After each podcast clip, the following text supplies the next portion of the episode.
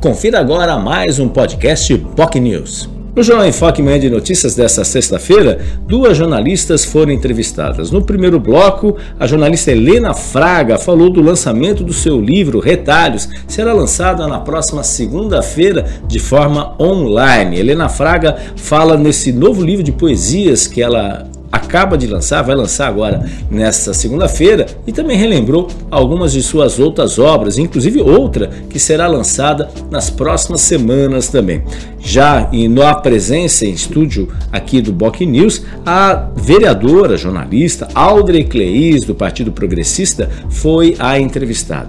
A vereadora falou sobre os mais variados assuntos, foi indagada a respeito sobre ah, o plano, obviamente, a respeito do plano de reajuste salarial dos servidores. Ela disse que vai esperar aí as discussões que estão sendo feitas entre a prefeitura e os sindicatos. Falou também sobre as obras do VLT, especialmente ali na Campos Melo, que tem sido um horror, um terror para os moradores e comerciantes daquela rua. Falou também sobre a questão da ponte do túnel, inclusive ela vai participar como mediadora em, em uma das atividades do evento que acontece agora em março, que deverá contar com a presença do presidente Jair Bolsonaro, do projeto Voo de Túnel na ligação seca entre Santos e Guarujá para a construção do túnel ligando as duas cidades. A vereadora também abordou a questão do transporte público, afinal, uma das questões é a falta de efetivamente fiscalização que estaria acontecendo nas frotas municipais do transporte público e isso tem prejudicado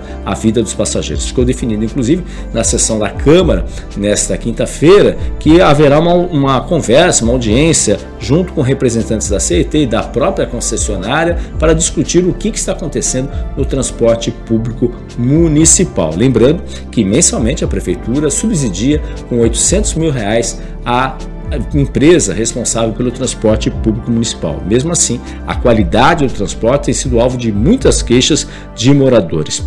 A vereadora também, que é pré-candidata a deputada estadual pelo Partido Progressista, falou do cenário aí dessas eleições que acontecem aí, vão acontecer em outubro. Hoje ela está no Partido Progressista e espera ter a legenda garantida como deve acontecer. Mas é claro, no cenário político tudo pode acontecer. Se você se interessa por esse assunto, se você curte o Jornal Enfoque Manhã de Notícias, faça como mais de 7 mil pessoas.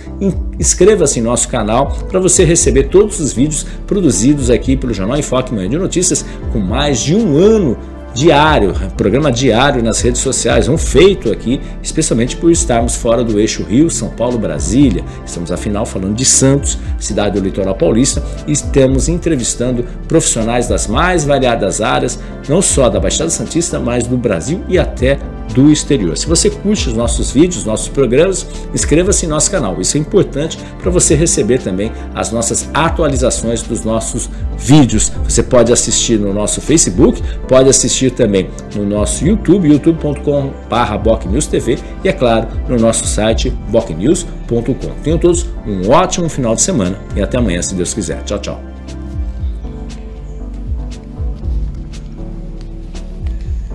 Você ouviu o podcast POC News.